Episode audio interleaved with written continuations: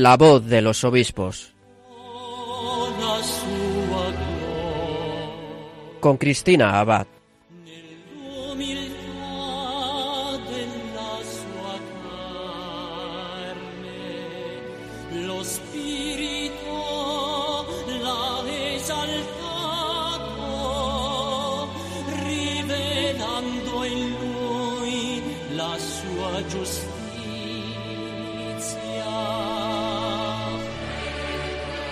Buenas noches, queridos oyentes de Radio María. Bienvenidos un domingo más a un nuevo programa de La Voz de los Obispos.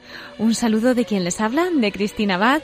Y bueno, es para mí un honor pues poder reunirme con ustedes una noche más para seguir conociendo las noticias de nuestros obispos, sus mensajes, un poquito más acerca de sus vidas. En fin, hoy, esta noche, domingo, estamos de fiesta. Nuestros oyentes, los que ayer sobre todo estuvieron escuchando la radio sobre las 10 de la mañana, me imagino que sabrán a qué me estoy refiriendo. Y es que estábamos celebrando allí en Barcelona, en la Basílica de la Sagrada Familia, la beatificación de 109 mártires claretianos. El cardenal Ángelo Amato, prefecto de la Congregación para la Causa de los Santos, presidía esta celebración acompañado de tantos obispos, sacerdotes, feligreses, en fin, un día de alegría para toda España, para el mundo entero y bueno, pues a través de las ondas de Radio María también pudimos llegar a tantas casas, a tantos hospitales, prisiones, a los coches y unirnos cada uno desde donde estuviésemos a este gran día. ¿Y por qué les cuento esto? Pues es que vamos a tener esta noche con nosotros el privilegio de poder hablar con un obispo que es además misionero claretiano. Él es Monseñor Luis Ángel de las Heras Berzal, obispo de Mondoñedo Ferrol, ya ha estado con nosotros en alguna otra ocasión y él que ha participado en esta celebración de beatificación de los mártires, pues nos va a contar los detalles de, de este día de la celebración y lo que está significando este gran acontecimiento para toda la comunidad claretiana.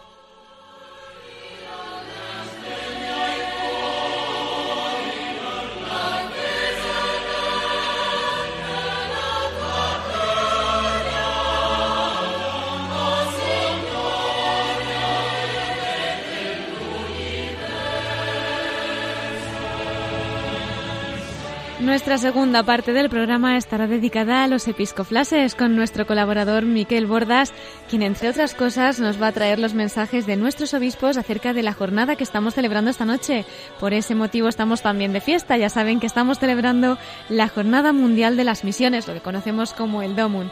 Bueno, pues Miquel nos va a explicar qué es lo que nos han dicho nuestros obispos y también podremos escuchar a algunos de ellos. Y cómo no, concluiremos nuestro programa de la mano de la Virgen. Nos hablará nuestro obispo entrevistado, el obispo de Mondoñedo Ferrol, Monseñor Luis Ángel de las Heras, desde el corazón de María, dándonos su testimonio y acercándonos un poquito más a la Virgen. Bueno, pues de su mano, de la mano de la Virgen, comenzamos también nuestro programa de hoy. A ella le encomendamos esta emisión y comenzamos la voz de los obispos.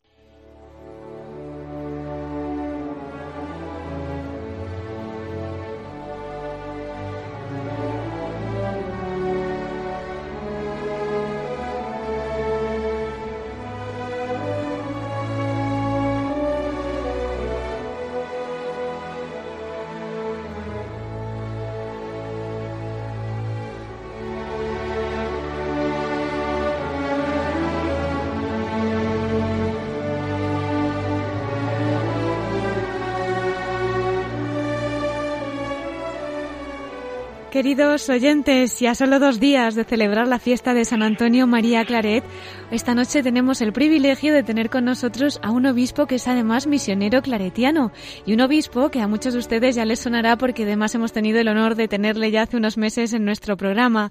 Él es el obispo de Mondoñedo Ferrol, Monseñor Luis Ángel de las Heras, que está viviendo de primera mano lo que ha sido este acontecimiento con la beatificación de 109 mártires claretianos que ayer tuvo lugar en la Sagrada Familia de Barcelona, mártires asesinados por odio a la fe en la persecución religiosa en España de los años 30. Y bueno, pues esta causa tan numerosa aprobada por el Papa Francisco corresponde a la de los mártires claretianos Mateo Casal, sacerdote, Teófilo Casayús, estudiante, Ferran Saperas, hermano y 106 compañeros, entre los que se incluyen pues sacerdotes, hermanos, estudiantes claretianos. Además son de diversos lugares. En el momento de los hechos, la provincia claretiana De Cataluña comprendía pues además de Cataluña, Aragón y Valencia. Entonces, de los nuevos beatos, 60 pertenecían a la comunidad de Cervera, más Claret y Solsona, Lérida, mientras que 15 eran de Vic y Salent en Barcelona, 11 de Lérida, 8 de Sabadell, Barcelona, 8 de la capital catalana, 4 de Valencia y 3 de Castro Urdiales en Santander, Cantabria. Bueno, pues a todos estos lugares nosotros les enviamos desde la voz de los obispos nuestra más cálida felicitación y ahora vamos a darle la bienvenida a Monseñor Luis Ángel de las Heras para también felicitarle, aunque sea a través de vía telefónica. Monseñor, pues muchas felicidades también a usted. Bueno, pues muchas gracias Cristina y un saludo amigos oyentes. Es un honor para mí volver a estar en los micrófonos de Radio María y os agradezco que hayáis tenido en cuenta este gran acontecimiento para la Iglesia, en primer lugar, y después para la congregación de los misioneros claretianos, hijos del Inmaculado Corazón de María. Me imagino que, bueno, nuestros oyentes, los que estuvieron ayer siguiendo el acto, ya que lo retransmitió Radio María, ya conocerán muchos de los detalles de esa celebración que tan esperada, ¿verdad? Y, bueno, que me imagino que estarían allí pues de obispos, sacerdotes, eh, seglares, en fin, todos unidísimos. Pero concretamente, don Luis Ángel, ¿cómo se está viviendo este acontecimiento, lo que es dentro de la comunidad claretiana? Me imagino que será algo muy, muy especial. Pues efectivamente es muy especial porque eh, estos hermanos nuestros que dan testimonio de su fe y de su vocación hasta el fin, ¿eh? misioneros hasta el fin ha sido el lema de estas beatificaciones, nos están mostrando la grandeza de la vocación religiosa misionera claretiana siguiendo las huellas de San Antonio María Claret. Padre Claret, como seguramente sabrán muchos, tuvo siempre una vocación martirial él quería derramar la sangre por Cristo y yo creo que esa experiencia suya, aunque él ciertamente sufrió varios atentados y uno de ellos con derramamiento de su sangre en Holguín, en Cuba, pues no llegó a morir mártir, pero era su deseo y era un deseo de santidad que él tenía, ¿no? Yo creo que esto nos lo ha transmitido a sus hijos y de esta manera ahora estamos celebrando estas beatificaciones que son realmente algo extraordinario. Además, justo cuando se cumplen 25 años, el próximo 25 eh, de octubre, ahora mismo, dentro de dos días, se cumplirán 25 años de la beatificación de los mártires claretianos de Barbastro. Así, es. Efectivamente, sí. 25 años de esa beatificación, en 1992, el Papa San Juan Pablo II beatificó el seminario Mártires de Barbastro. Y ahora, a los 25 años, la beatificación de estos mártires. Entre medias también ha estado la beatificación de mártir en México. En fin, la congregación claretiana también de los mártires de Sigüenza y Guadalajara. Tenemos muchos mártires y creo que esto es un don que nos ha venido gracias al fundador y que nosotros pues ahora nos, nos hace orgullosos de la vocación que hemos recibido y también cuidadosos con esa vocación y con esa misión que hemos recibido. Y digo, es una gracia para toda la congregación, es un bueno, es una inquietud que nos hace, además del agradecimiento y del orgullo, es una inquietud para nosotros, eh, pues para que vivamos nuestra vocación misionera claretiana con profundidad y con ese lema que ya he dicho que han tenido estas beatificaciones, de ser nosotros también misioneros hasta el fin, porque de eso se trata y eso es lo que nos da, por otro lado, la alegría que siempre nuestros hermanos mártires demostraron, pues cuando iban al, al martirio, ¿no? Hasta el fin, pues es verdad, el Señor nos ayuda a que podamos también nosotros dar la vida pues cada día y bueno, pues en su caso, quién sabe, ¿no? La gracia que a cada uno le conceda también de, ese martirio. Eh, porque bueno, nos ha hablado de esa beatificación de los claretianos eh, del seminario, ¿no? El famoso seminario de Barbastro, que la verdad es que invitamos también a nuestros oyentes a visitarlo porque es una fuente de gracias impresionantes. Eh, sin embargo, Monseñor, parece ser que con esta beatificación es la mayor mayor causa que ha habido de lo que es el número, ¿no? De una sola congregación en toda la historia.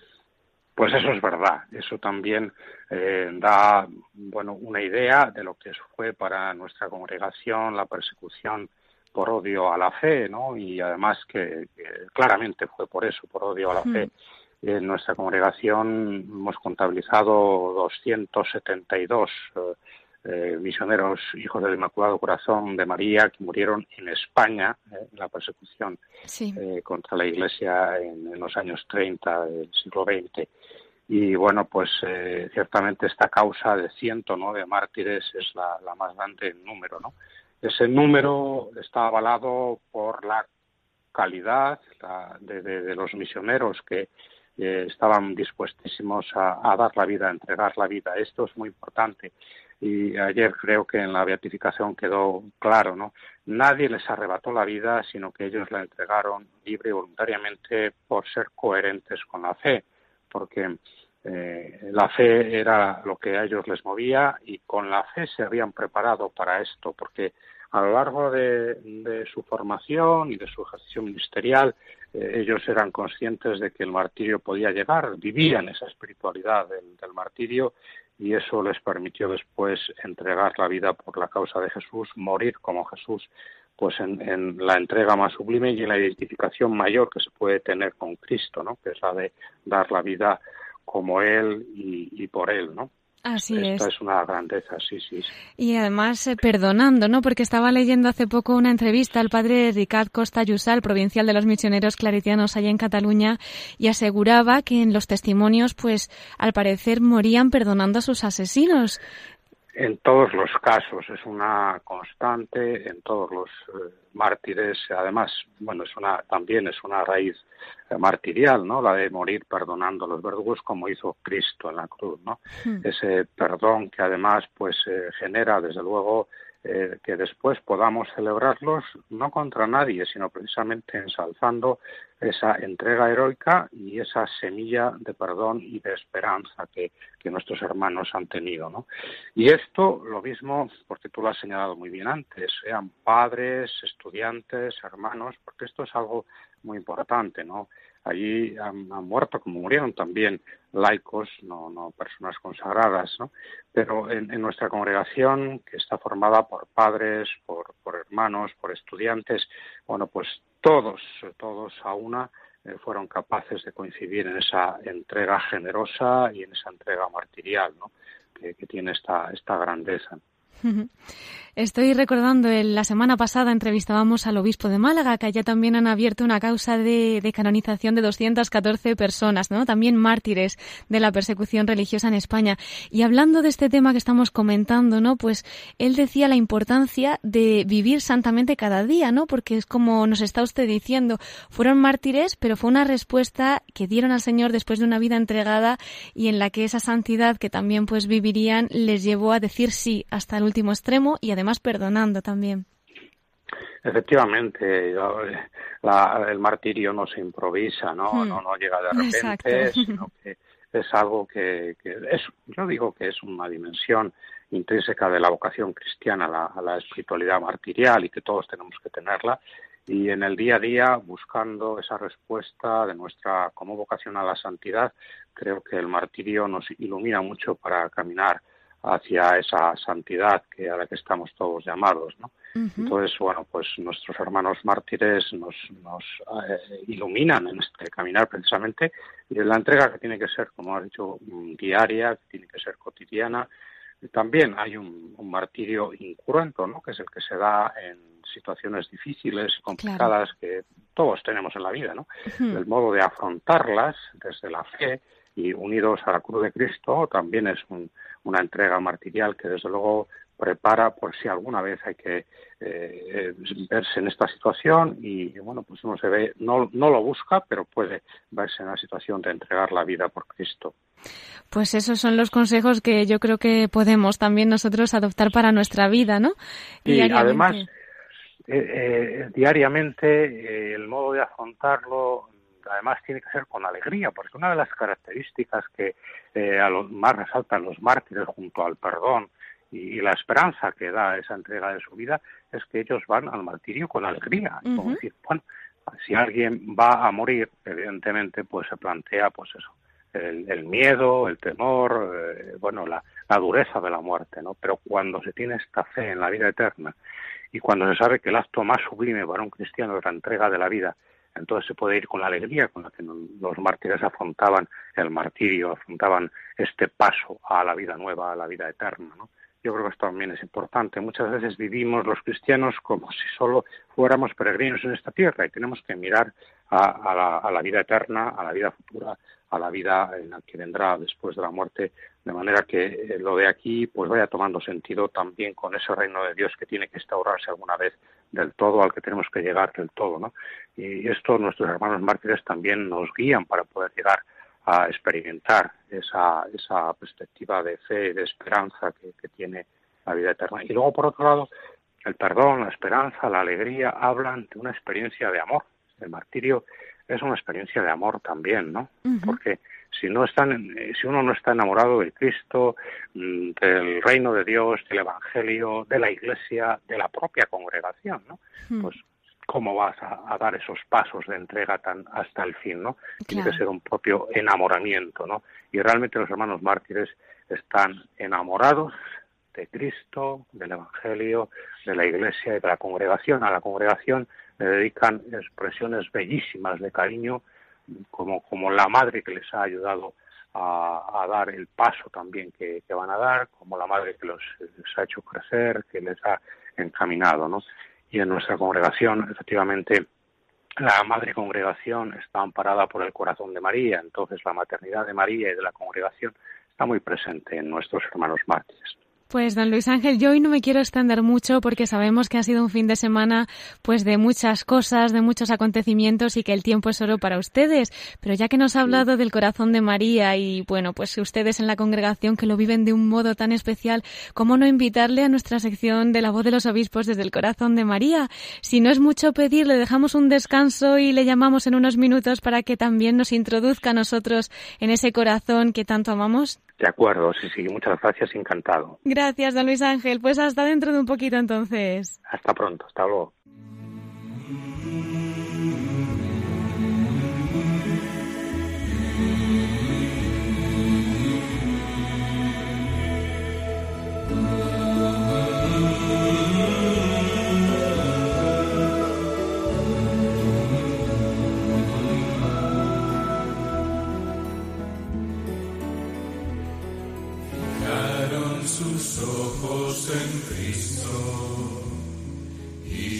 no volvieron atrás, sabían de quién se fiaban y esa razón pudo más.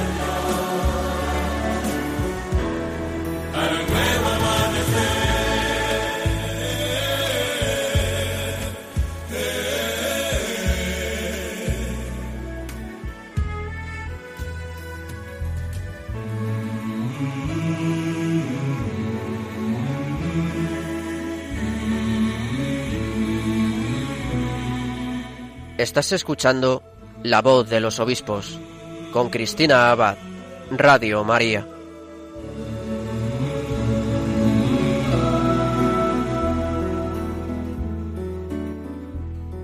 Si hoy nuestros pasos vacilan, si hoy se nos cansa la fe, debemos fijar nuestros ojos en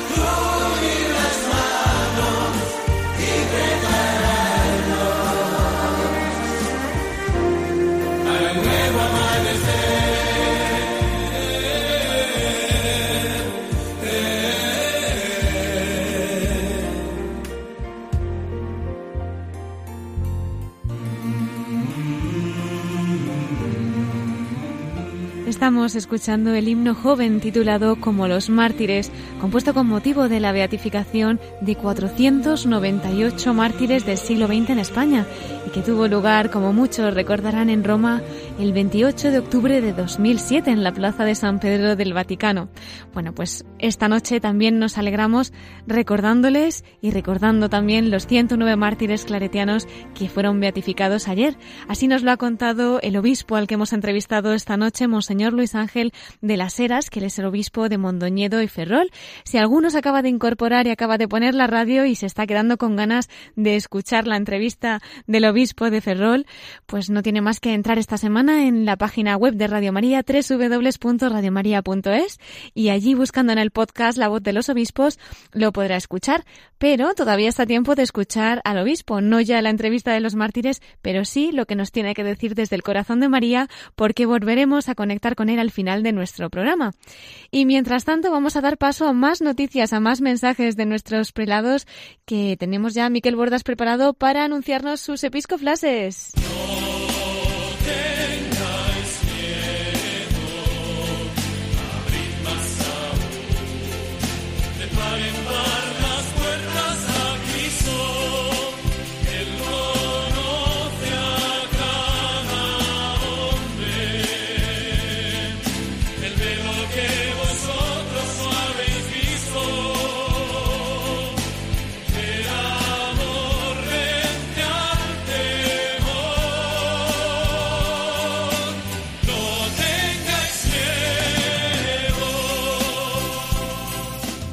Y una noche más vamos a darle la bienvenida a nuestro colaborador, Miquel Bordas. Muy buenas noches. Muy buenas noches, Cristina. ¿Qué tal estás, Miquel? Pues muy bien, recordando también aquella visita del Papa Benedicto XVI a Barcelona para consagrar la Sagrada Familia y ahí estábamos tú y yo, ¿te acuerdas? Es verdad.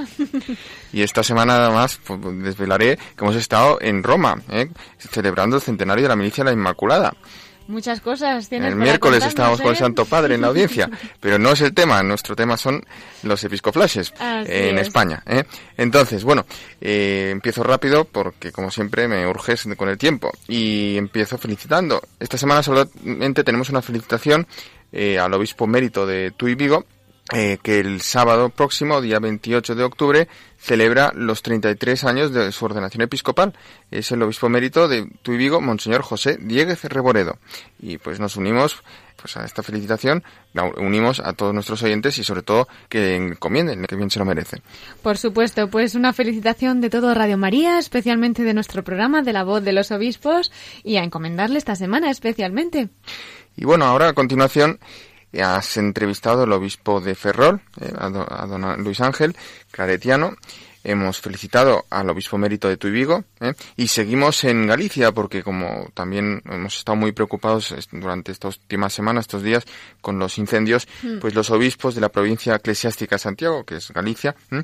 han emitido una nota sobre estos incendios eh, que tiene por título Cuidar de la casa común, solidarios con las víctimas de los incendios.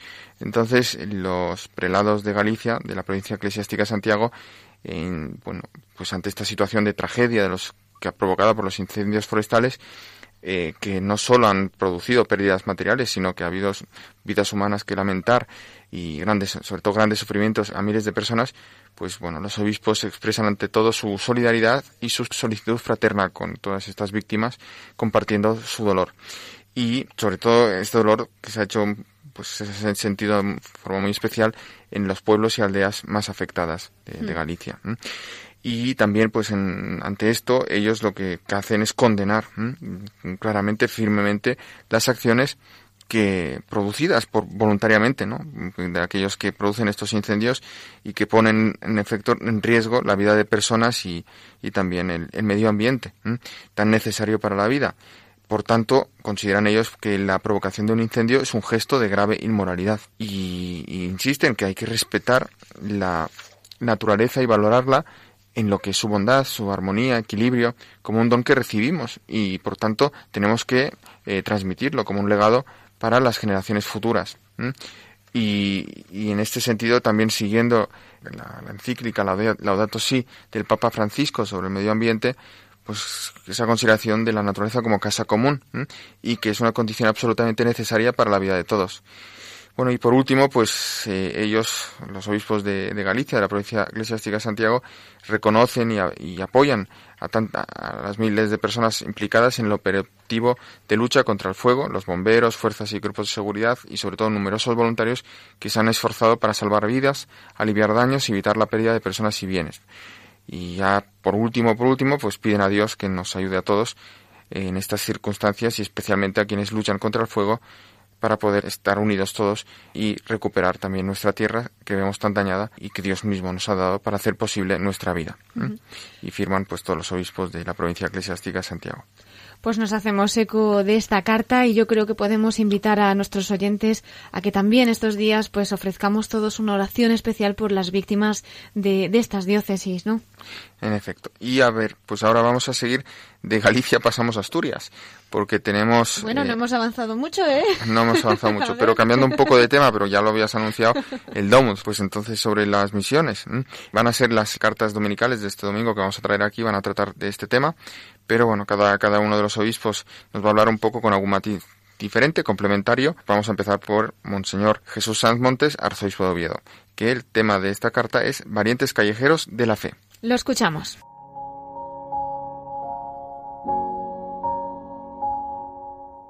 Ser callejeros de la fe es una expresión capciosa, como las que habitualmente dice el Papa Francisco, para captar nuestra atención y despertar nuestra conciencia. La ha vuelto a proponer pensando en los jóvenes que se comprometen como misioneros y voluntarios en el anuncio del Evangelio, al hilo del mensaje que él escribió para la jornada del Domum que celebramos este domingo. Dice el Papa Francisco que la misión de la Iglesia no es la propagación de una ideología religiosa, ni tampoco la propuesta de una ética sublime. A través de la misión de la Iglesia, Jesucristo sigue evangelizando y actuando. Con el anuncio del Evangelio, Jesús se convierte de nuevo en contemporáneo nuestro, de modo que quienes lo acogen con fe y amor experimentan la fuerza transformadora de su espíritu de resucitado que fecunda lo humano y la creación como la lluvia lo hace con la tierra. Pero hemos de recordar a Benedicto XVI que ponía en su justo horizonte el punto de partida de toda acción misionera. No se comienza a ser cristiano, decía el Papa, por una decisión ética o una gran idea, sino por el encuentro con un acontecimiento, con una persona, que da un nuevo horizonte a la vida y con ello una orientación decisiva. Todo cuanto hacemos y decimos en beneficio de los demás tiene el comienzo de ese encuentro personal con el Señor. De ahí salimos misioneramente para anunciar lo que hemos visto y oído, lo que hemos encontrado. Vuelve Francisco a uno de sus temas preferidos, salir de uno mismo. La misión de la Iglesia propone una experiencia de continuo exilio para hacer sentir al hombre sediento de infinito su condición de exiliado en camino hacia la patria final. Una iglesia autorreferencial que se complace en éxitos terrenos no es la iglesia de Cristo, no es su cuerpo crucificado y glorioso. Es por eso que debemos preferir una iglesia accidentada, herida y manchada por salir a la calle, antes que una iglesia enferma por el encierro y la comodidad de aferrarse a las propias seguridades.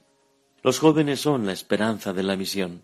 La persona de Jesús y la buena nueva proclamada por él siguen fascinando a muchos jóvenes. Ellos buscan caminos en los que poner en práctica el valor y los impulsos del corazón al servicio de la humanidad. Son muchos los jóvenes que se solidarizan ante los males del mundo y se embarcan en diversas formas de militancia y voluntariado. Qué bueno es que los jóvenes sean callejeros de la fe, felices de llevar a Jesucristo a cada esquina, a cada plaza, a cada rincón de la tierra. Llega esta jornada del Domum en la que toda la comunidad cristiana alarga el horizonte de su mirada para asomarse a nuestro tiempo con los ojos misioneros de tantos hermanos y hermanas nuestros que han dejado familia, tierra y cultura para ir hasta los confines del mundo a anunciar la buena noticia, Jesucristo que en ellos se hizo encontradizo. Estamos llamados a ser valientes callejeros de la fe en la misión cotidiana de ser cristianos en donde creemos, amamos, esperamos y vivimos. El Señor os bendiga siempre con la paz.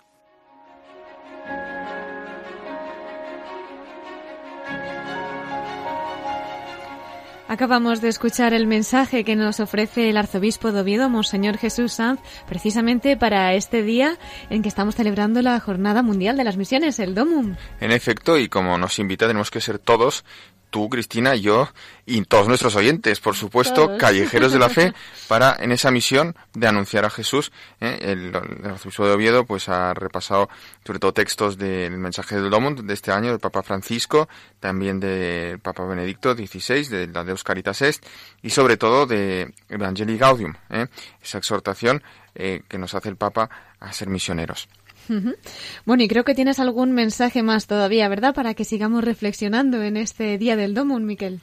Pues ahora nos vamos a mis tierras catalanas y vamos a, a escuchar qué es lo que nos trae esta semana el arzobispo de Tarragona, Monseñor Jaume Pujol, eh, precisamente también eh, sobre las misiones en el corazón.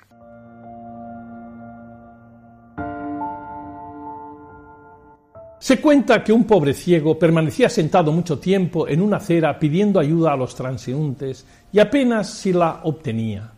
¿Cómo es que no se apiadaban más de él si tenía junto a sí un letrero que decía Soy ciego, ayúdeme? Entonces pasó un publicista, se fijó en el cartel, le dio la vuelta y escribió en su anverso Hoy es primavera y no puedo verla. Los donativos se intensificaron. Los lemas siempre ayudan cuando se trata de enviar un mensaje. El DOMUN cada año tiene uno y el de la jornada de este año es la misión en el corazón de la fe cristiana.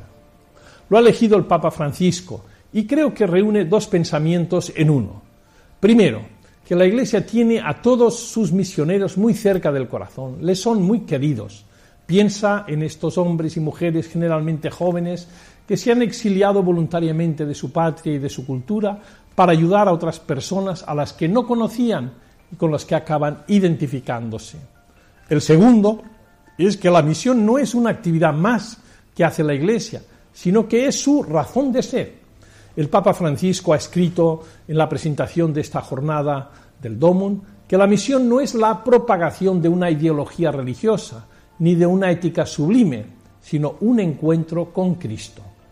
La misión tiene esta raíz espiritual y este sello evangélico, y esto hace que no sea una ONG más, pero no rehuye, sino al contrario, hacer una inmersión en los problemas materiales y de todo tipo de las personas a las que sirve. Hoy celebramos la 91 Jornada Mundial de las Misiones, el DOMO. Durante estos años y en siglos anteriores, los misioneros han dejado a sus familias para vivir en tierras muchas veces lejanas y compartir con sus habitantes las alegrías y las penas. Han fundado dispensarios, han ayudado en proyectos agrícolas, artesanales y educativos y han acompañado a la población sin distinción de razas, patrias ni religiones a lo largo de sus vidas. Y por encima de todo, han dado testimonio sencillo de vida cristiana. Por todo ello, los tenemos en el corazón. Adiós y hasta el próximo día.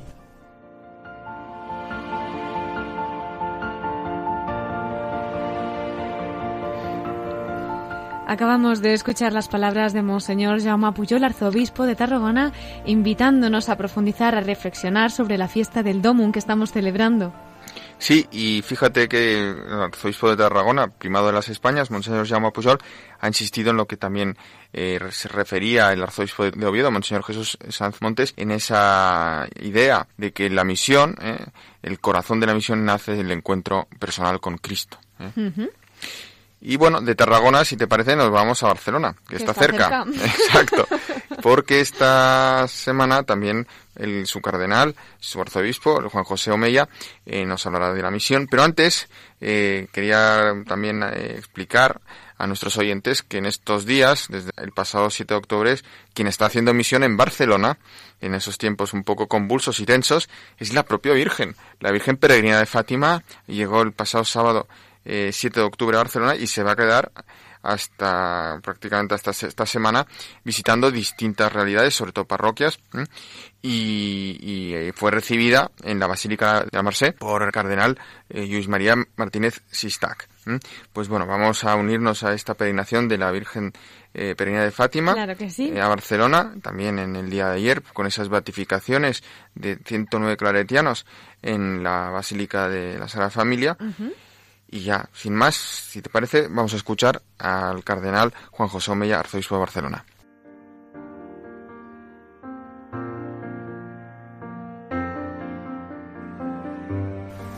Celebramos hoy la Jornada Mundial de las Misiones, el DOMUN. Este año, su lema nos dice, sé valiente, la misión te espera. En esta fecha tan misionera, el Papa Francisco nos exhorta a retomar la audacia del Evangelio. Nos invita a tener coraje y valentía para salir de nosotros mismos, para resistir la tentación de la incredulidad, para desgastarse por los demás y por el reino, para soñar con llegar a cualquier rincón del mundo. Muchos hombres y mujeres de nuestra Iglesia diocesana trabajan como misioneros en los diferentes continentes, América Latina, África, Asia. Los recordamos con gran afecto y admiración. Ellos han optado por vivir el Evangelio en toda su radicalidad. Pedimos al Señor que los fortalezca en esta preciosa tarea, en la que ciertamente no les faltan fatigas, disgustos e incluso persecución. Pero pese a ello, perseveran con gozo en la misión que se les ha encomendado mediante la Iglesia. Los cristianos estamos llamados a no ceder al miedo, porque Jesucristo está continuamente con nosotros. ¿Por qué tendríamos que dejarnos dominar por el miedo? Con Jesús podemos llegar a ser capaces de superar los miedos que amenazan nuestra misión. Jesucristo es el Señor, el Señor de los señores. Nuestra fe en Jesús, cuando es verdadera, nos libera de todos los miedos y de la vergüenza. ¿Quién es más grande, más poderoso, más fuerte, más importante que Él? Él es Dios, es el Creador. Y no solo no cedemos al miedo, sino que Jesús nos hace ser valientes. Él nos ayuda a actuar, a dar un paso al frente, a hablar, a dar a conocer a aquel que nos libera constantemente para que podamos vivir en el amor a los demás y a uno mismo. Somos llamados a invitar a los que nos rodean a un encuentro personal con Jesús para que puedan compartir nuestra experiencia. La fe aumenta cuando se comparte. Los misioneros somos también todos los que compartimos la fe, porque la fe nos da vida. Los misioneros son muy valientes, los más valientes de todos. Se fían de Jesús totalmente y lo dejan todo para anunciarlo a Él y llevar a todos su palabra, su vida, su salvación. Y esto lo hacen imitando siempre a Jesús que vivió haciendo el bien a todos, curando a los enfermos, consolando a los tristes, dando de comer a los hambrientos, enseñando a los que no saben. Los misioneros tienen claro que no están solos. Todos los que formamos parte de la Iglesia estamos unidos a ellos en su misión y la compartimos. Nos unimos a ellos con la oración. Hay que rezar mucho por ellos, pero ellos también necesitan nuestra colaboración personal, material y económica. Nuestra ayuda es imprescindible. Y os invito a dar un paso más. Sería precioso que cada parroquia de nuestra diócesis apadrinara a uno de estos misioneros y misioneras. Es tan fácil como decidirse y ponerse en contacto con nuestra delegación diocesana de misiones. Damos gracias al Padre por todo lo que hacen. Su misión nos alegra y nos anima también en nuestra fe. Queridos hermanos, que Dios os bendiga a todos.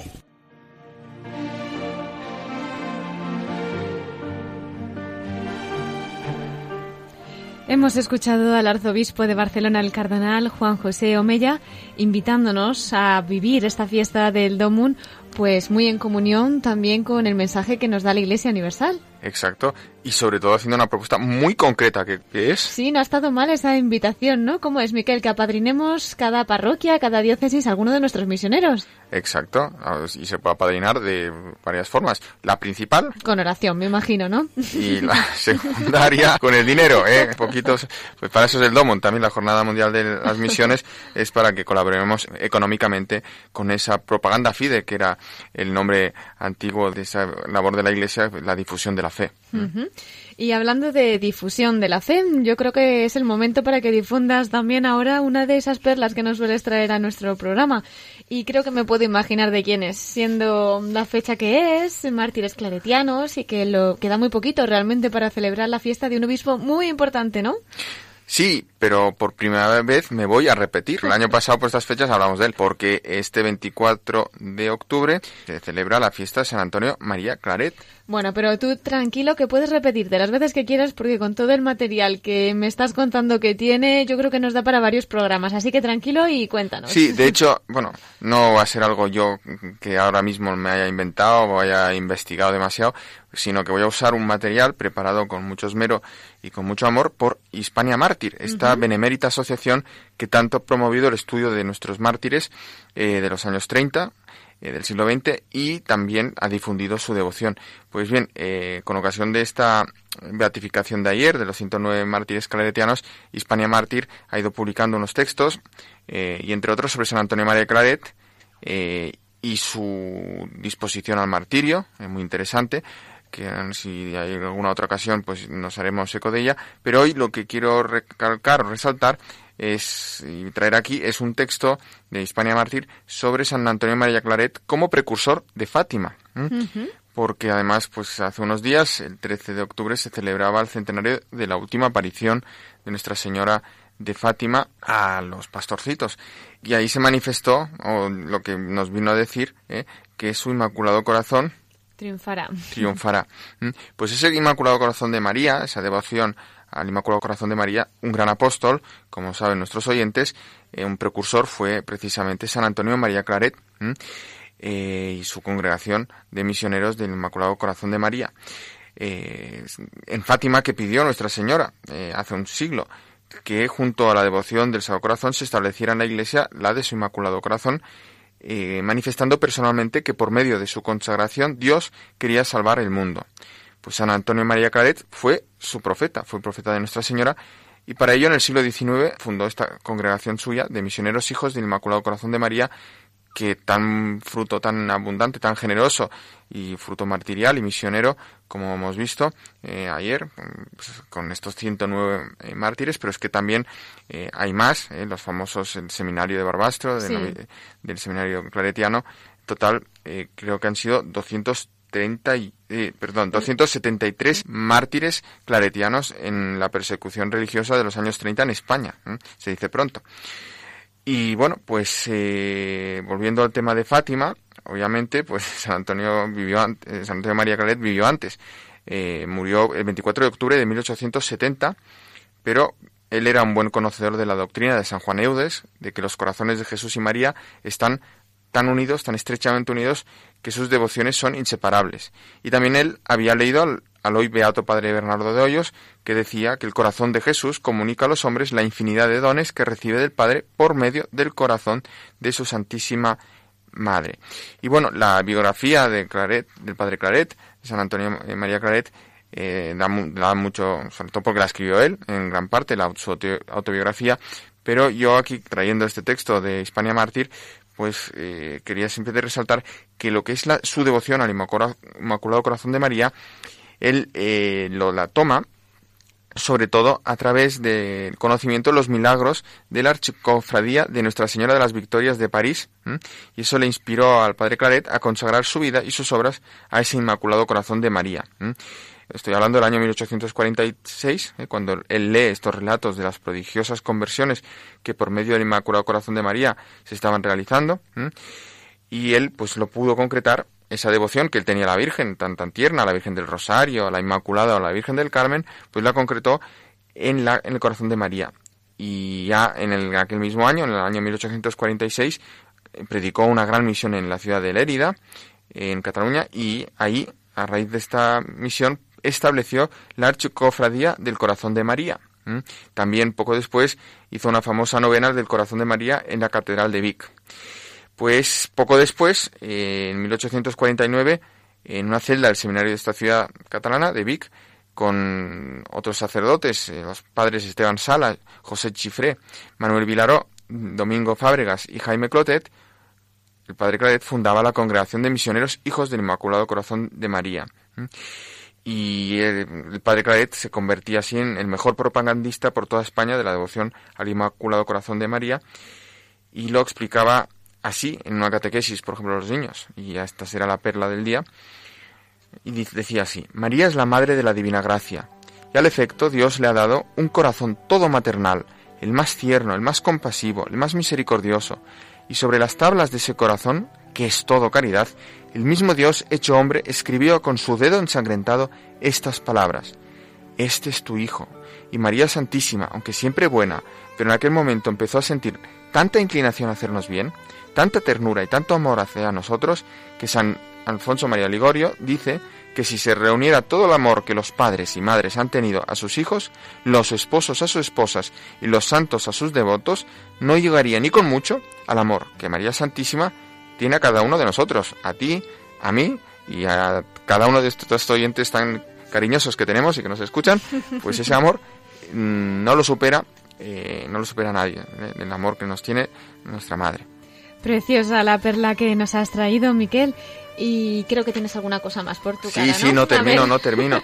bueno, y es que San Antonio María Claret pues quiso que sus misioneros, esta orden que él fundó, se llamasen y fueran verdaderos hijos del Inmaculado Corazón de María. Y también el Instituto Secular Femenino que funda se llaman Hijas del Santísimo Inmaculado Corazón de María. Eh, y por eso se les conoce, ¿no? Esta devoción, filiación cordimariana, ¿eh? los cordimarianos, núcleo central de su devoción. Y esta filiación la entiende el padre Calaret como apostólica, como misionera. Por eso son misioneros, que han de ser sus hijos instrumentos de su amor filial, predicando su solitud maternal para con los hombres, incluso con la sangre, como hemos visto en estas beatificaciones, estos mártires. Pues el corazón de María es el trono en donde se dispensan todas las gracias y misericordias. Por tanto, esta congregación de los misioneros hijos del Inmaculado Corazón de María es un anticipo muy original del mensaje de Fátima, que se adelanta pues, 68 años. A la recepción del mensaje, nos predispone a esa recepción del mensaje que nos va a manifestar Nuestra Señora en Fátima, la devoción al su Inmaculado Corazón, el rezo diario del Rosario y los sacrificios para la conversión de los pecadores. Y por esto, pues eh, en uno de los cuarteles de la cúpula de la Basílica de Fátima figura la imagen de San Antonio María Claret y la atención a los peregrinos del santuario de Fátima se ha confiado a los religiosos hijos del Inmaculado Corazón de María. Y además puedo añadir que San Antonio María Claret, el obispo español, santo por excelencia, es el único obispo español que se encuentra también presente en una figura, en una escultura, en la Basílica San Pedro del Vaticano. ¿Mm? es verdad. ¿Y por qué? ¿Por qué también, ya termino, eh, por qué eh, insistió tanto el padre Claret en esta devoción al Inmaculado Corazón de María y por qué se nos revela en estos últimos tiempos? Eh? Eh, porque es una época, dice él, llena de pecados, de apostasías y persecuciones, de desbordamiento de las tres concupiscencias de que habla la primera carta de San Juan. Y necesitamos un remedio adecuado para estos males que Dios nos lo ha dado precisamente en el corazón de su Madre María. Y que se corona todas las devociones marianas y San, eh, Antonio María Claret desea que sus misioneros de su congregación sean los brazos de María que con su celo han de conducir a María a todos, a los justos para que perseveren en la gracia y a los pecadores para que se conviertan. Y en la preobediencia de Dios no se dan casualidades, Cristina. Y la presente beatificación de, ayer, con 109 mártires eh, proclamados, eh, beatos, que eran misioneros del corazón de María, del Padre Claret, pues justo es provincial que eso ocurra en el centenario de la manifestación de su corazón inmaculado en Fátima, que es una muestra palpable de la actualidad de su mensaje, con lo cual hay que ponerlo en práctica bueno, y ya termino, Cristina, ¿eh? que ha sido un poco larga esta perla, pero creo que es... larga pero preciosa, todo hay que decirlo. Creo que San Antonio María y sus hijos mártires se lo merecen. Sí, hoy, hoy tienen licencias especiales además, ¿verdad? Y creo que, pero no haberle quitado la palabra, que el obispo que, entrevista, que estás entrevistando hoy, don Luis Ángel de las Heras, obispo de, de Mondoñedo Ferrol, pues siendo claretiano no nos va a poder hablar de ¿Quién otra cosa él, en la sección de Corazón de María. Pues nada, Miquel, de tu perla del corazón de María nos vamos a nuestra sección de la voz de los obispos desde el corazón de María.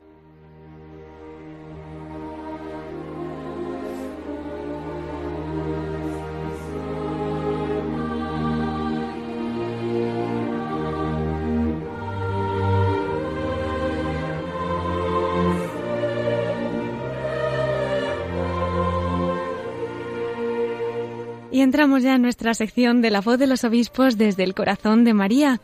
Hemos tenido con nosotros en la primera parte de nuestro programa al obispo de Mondoñedo y Ferrol, a Monseñor Luis Ángel de las Heras Berzal. Él es misionero claretiano y como muchos de ustedes saben, los misioneros claretianos tienen una gran devoción al corazón inmaculado de María, hijos del Inmaculado Corazón de María, ¿no? Bueno, pues ahora vamos también a, a tener la oportunidad de que nos hable en esta sección del corazón de la Virgen y que pueda contagiarnos un poquito de ese amor que Nuestra Señora. Don Luis Ángel, muchas gracias también por esperarnos en esta última parte y estamos deseando también escucharle en la sección dedicada a la Virgen. Bueno, con mucho gusto y os agradezco también que abráis este espacio para que podamos eh, expresar también lo que significa para nosotros el corazón de María. Pues yo creo que para todos los cristianos la Virgen María es algo entrañable, es una devoción entrañable y ella en concreto es la persona que mejor acoge lo que cada uno siente, piensa y desea. ¿no? Bueno, pues para un misionero claretiano y como lo fue también para nuestros mártires, ¿no? La madre, el corazón de la madre es eh, la que nos guarda para llevarnos a cumplir la voluntad de Dios. Yo creo que cuando uno se plantea cumplir la voluntad de Dios hasta el final, como nuestros hermanos mártires, necesita sentirse guardado en el corazón de la madre para poder hacerlo. Por otro lado, el martirio también es un hecho, un hecho no solo heroico, un acto no solo heroico, sino también profético, ¿no? Habla de la profecía, de la gratuidad, de la profecía del perdón que hablábamos antes, de la profecía de la esperanza y de la profecía de la alegría. Bueno, pues eh, la ternura que pone la Virgen María a esa profecía es la que hace que este gesto martirial sea creíble. En definitiva, para un misionero claretiano, y yo creo que para todos los cristianos, sentirse hijos del corazón de María es lo que nos hace cristianos o misioneros claretianos creíbles. Que podamos escuchar en los latidos del corazón de la Madre, los nuestros, para configurarnos con Cristo, pues como ella mm, nos ayuda a hacerlo, como ella nos guía para hacerlo, y que nuestros hermanos mártires, los mártires claretianos que acaban de ser beatificados, pues también nos enseñen a querer estar en la ternura del corazón de la Virgen María. Con esas preciosas palabras vamos a terminar, que efectivamente que esos mártires nos ayuden también a nosotros a poder gozar de todas las ternuras de nuestra Madre. Y muchísimas gracias, Monseñor Luis Ángel de las Heras, obispo de Mondoñedo Ferrol, por haber compartido con nosotros la alegría de esta beatificación de los mártires. Nos ha dicho además que hay doscientos y pico que fallecieron en la persecución religiosa, así que podemos seguir rezando que haya más beatificaciones aún, Podemos ¿no? seguir rezando. Sí, sí, puede haber más, puede haber más. Puede haber más. bueno, Damos eh, gracias a Dios.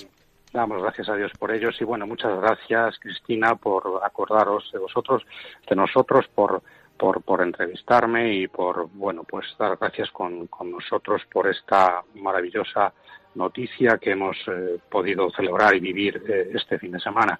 Y a todos los amigos oyentes les pido que se encomienden a los mártires claretianos, eh, ya son muchos y todos ellos sin duda pues nos ayudarán a, a obtener todo aquello que cada uno de nosotros necesite según la voluntad de Dios. Muchas gracias a todos. Gracias a usted, don Luis Ángel, y a ellos nos encomendamos. Hasta pronto. Hasta pronto.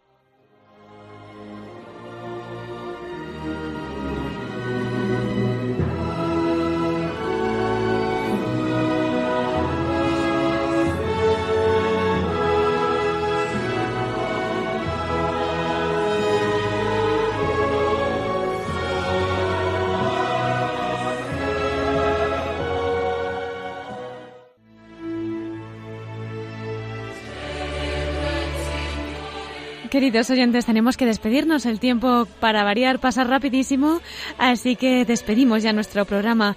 No sin antes recordarles nuestro correo electrónico por si nos quieren escribir. Ya saben que lo pueden hacer a la voz de los obispos arroba radiomaria.es.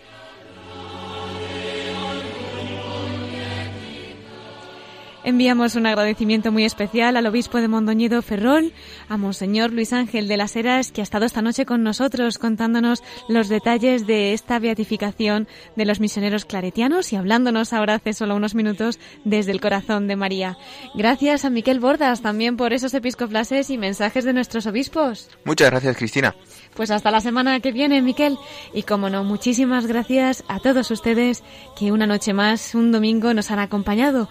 Les emplazo para la semana que viene. Si Dios quiere, aquí les esperamos en la voz de los obispos a las nueve de la noche. Que Dios los bendiga.